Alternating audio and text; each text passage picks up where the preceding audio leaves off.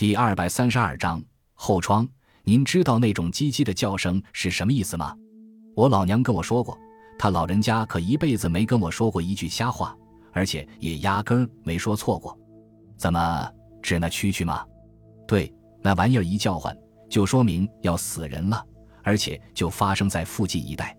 我冲他扬了一下手，得了，绝不会发生在这儿，别瞎操心了。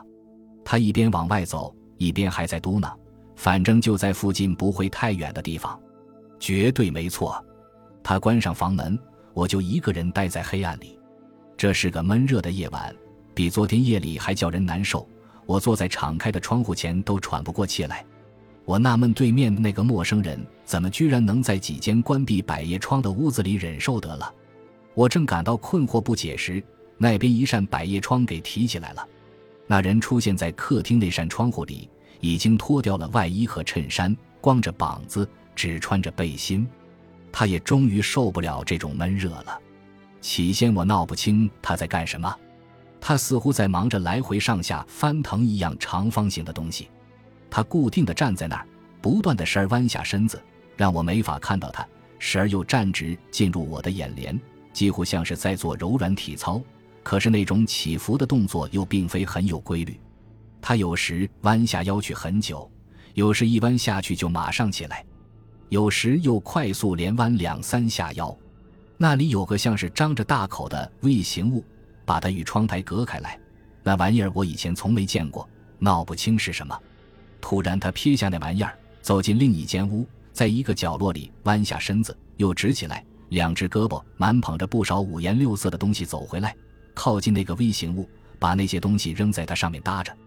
他又弯下腰好一阵子，那些搭着的东西一个劲儿在我视线前变换颜色，一会儿白，一会儿红，一会儿又变成蓝。由于我的视力不赖，我终于弄明白了，那些原来都是女人衣服。那人从上面一件件的抓下去，转眼间就全都没影了。那个 V 形物和他光着膀子的身躯又露了出来。那些衣服告诉我他在干什么呢？接着。他张开两臂，握住 V 形物两端，使劲把它合上，然后用上身把它顶到室内一个旮旯里。他是在打点行李，把老婆的衣物放进一个直立的大旅行箱子里呢。没多会儿，他出现在厨房的窗口，在那里站了片刻。我看见他用手臂擦脑门，不止一次，而是好几次的甩掉汗水。真格的，在这么热的夜里干这种活是够呛的。接着，他从墙那边取下一样东西。他既然在厨房里，我猜想他必定是从柜橱里取出了一瓶酒。我可以看到他把酒瓶往嘴边放了两三次，这我完全能够理解。十个男人里有九个在收拾完一件行李后都会喝一通，那第十个人没喝，只是因为手边没有酒罢了。然后他又走进窗口，靠在一边，只露出一点脑袋和肩膀，再次窥视四处的窗户。这当大多数住户还没开灯，他每次都从左方开始巡视一番。这一晚上，我已经发现他这样做了两次，再加上清晨那次，总共已有三次了。我微微一笑，您大概也会想到，他心中必定有鬼吧？要么呢也许只是他的一种怪癖，连他自己也没意识到。这类怪癖的举止，我自己也有，可以说谁都有。他又退进屋里。灯随即灭了，他的人影走进旁边亮着灯的房间里，那是客厅。接着那间的灯也灭了，他想必是走进了那间一直拉下百叶窗的卧室，可是没开灯。这我并不感到惊讶，他当然不愿打搅他，尤其是因为他明天还要离家出远门休养嘛。这从他方才给他收拾行李的情形就可看出来，他在动身之前得好好休息休息。他摸黑进屋上床，也是入情入理的。然而，叫我着实大为惊讶的是，那间黑漆漆的客厅里出现了划火柴的亮光。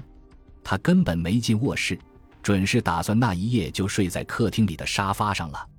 说实话，这倒叫我难以理解。关心爱妻到如此程度，未免有点过分了。约莫十分钟过后，那间客厅里又闪现出一丝划火柴的亮，这说明他睡不着觉。黑夜笼罩着我们俩，一个是坐在窗前好奇心特重的人，另一个是在四楼单元里一根接一根抽烟的家伙。问题扑朔迷离，唯一的声音是蛐蛐没完没了的叫声。一清早，我又回到窗前，倒不是他的缘故，我那床褥子滚烫的像热煤块。萨姆进来收拾屋子，见我还坐在那儿，说道：“您这样通宵坐着，早晚会把身子搞垮的，杰弗里先生。”那边一时没有什么动静，随后我忽然看见他的脑袋从客厅某处冒了出来。我猜对了，他是在沙发或躺椅上过了一夜。眼下他当然该进卧室看看他的妻子怎么样了，病是不是好了些，这是最起码的人情嘛。按照我掌握的情况，他已经有两宿没挨近他了。可他没去，却穿上衣服朝相反方向走去，进入了厨房。他站在那里，双手捧着食物，狼吞虎咽地吃起来。随后他突然朝门口走去，像是听见了门铃声。果然不错。没多会儿，他就转回来了，身后跟着两个系着皮围裙的搬运工。那两个汉子费劲地把那件行李抬了出去，他也没闲着，来回在两边帮忙照应，挺关心地把他运走。随后我见他一人返回来，用手臂擦汗，就像是他而不慎的两名大汉卖了大力气似的。这么说，他把妻子的行李托运到他要去的地方去了，准是这么回事。他又从墙柜上取下一瓶酒，喝上一口、两口、三口，我数着，颇感诧异。这次他并没有刚收拾完行李啊，那件行李不是早在昨天夜里就收拾好了吗？他如此冒汗是何缘故？不但冒汗，还大口借酒消愁，又是为什么？经过那么长时间的疏远，这时他终于走去看看他。我看见他的身躯穿过客厅走进了卧室。那扇一直关着的百叶窗给提了上去，然后他回身朝四下里望望，可又不是像看某一个人那样直视过去，而是从一边到另一边上上下下打量，就像是在观望一间空屋子似的。他朝后退一步，弯下点腰，两只胳膊朝上一扬，一张没人睡的空褥子就给卷到床头一边安置在那里。接着他又同样处置了另一张床上的褥子。咦？他的妻子没在卧室里，有人爱用“反应迟缓”这个字眼儿，这时我才明白它的真正含义。足足有两天，我内心总怀着一种说不清道不明的忧虑，一种无形的猜疑，我也不知该怎么说好。那感觉就像是一只小昆虫在来回徘徊，想找个落脚点。那扇百叶窗不合情理地关上了很长时间，现在才给提了起来，这使我顿生猜疑。眼下他又卷起两床褥子，更使我浮想联翩。终于得到这样一个结论：那里肯定发生了一起谋杀案。换句话说，我头脑中的推理能力比下意识感应差，也就是说反应迟缓。不过现在倒是赶上来了。霎时间，我意识到他准是向他下了毒手。萨姆站在餐具室门口，望着我，责怪道：“您啥也没吃，只愣在那儿。”脸色灰白的，没有一点血色，确实如此。不过眼下的把它支开，别干扰我的思路，这比什么都重要。我便对他说：“萨姆，那边的幢楼在哪条街上？你过来瞧一眼，可别把脑袋太伸出去。好像是在班奈迪克街吧？”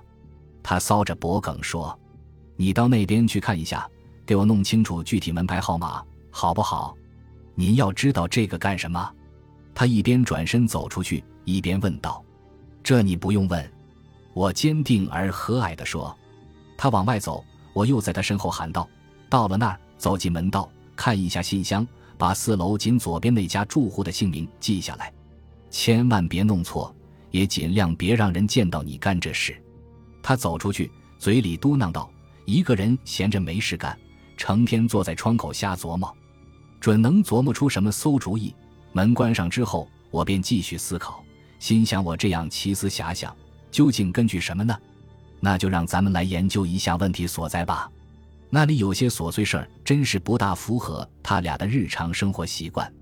一，头天夜里灯通宵没关；二，次日晚上他回家比往常迟；三，他进屋后一直没摘帽子；四，他妻子没走出来迎接他。而且在那通宵没熄灯的夜晚之后，他再也没露面。五，他收拾完他的行李，喝了一通酒。可是次日早晨，他的行李给运走之后，他又足喝了三大口。六，他内心显得焦虑不安。更有甚者，他那么不正常的扫视四处的住家窗户。七，在行李运走之前的那天晚上，他睡在客厅里，根本没进卧室过夜。感谢您的收听，喜欢别忘了订阅加关注，主页有更多精彩内容。